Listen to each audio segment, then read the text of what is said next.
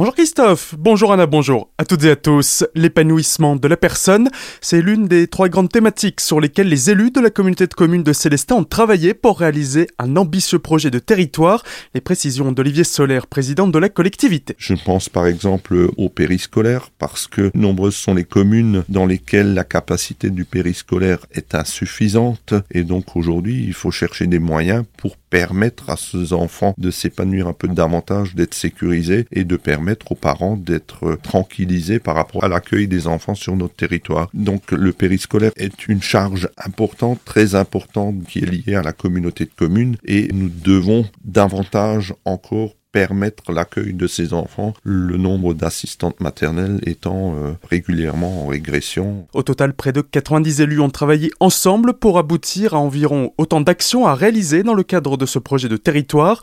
La transition écologique, énergétique ainsi que l'attractivité, l'aménagement du territoire et les mutations de l'administration et les relations aux citoyens sont les autres grandes thématiques de ce plan. Plus d'infos à ce sujet avec notre entretien complet avec Olivier Solaire sur notre site azur-fm.com de l'onglet Actualité Ne l'appelez plus le Bray de la Marique, il s'agit désormais du marché de Noël au cœur des montagnes. À Münster, les festivités de fin d'année prennent un nouveau cap cette année avec une organisation tournée vers les spécificités de la vallée.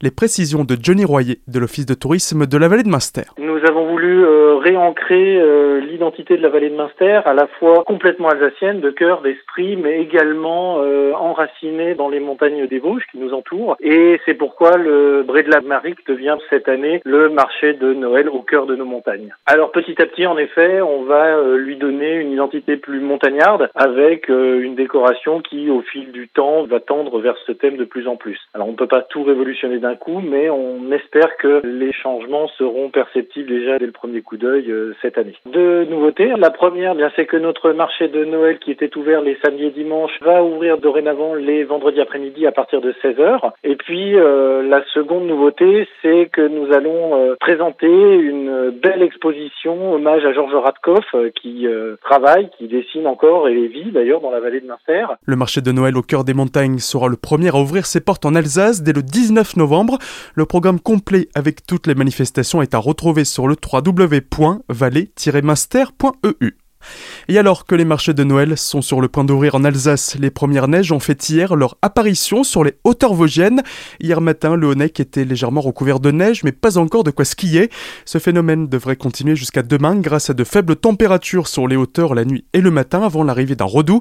Cette arrivée des premières neiges en Alsace, bien que tardive par rapport à la moyenne, n'est pas forcément synonyme d'hiver rigoureux, ni même l'inverse.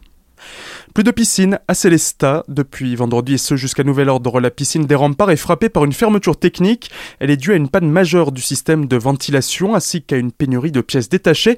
Cette décision a été prise pour préserver la santé et la sécurité des usagers du personnel de l'établissement.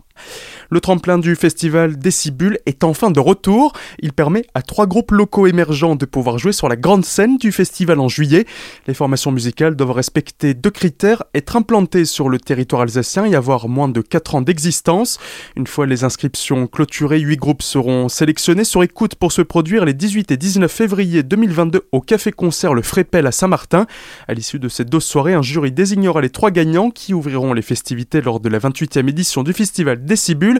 Elle aura lieu les 8, 9 et 10 juillet 2022. Infos et inscriptions sur le www.décibule.com jusqu'au 6 janvier. Tout de suite, le retour de la matinale avec Christophe et Anna. Très belle journée à toutes et à tous à l'écoute de votre radio.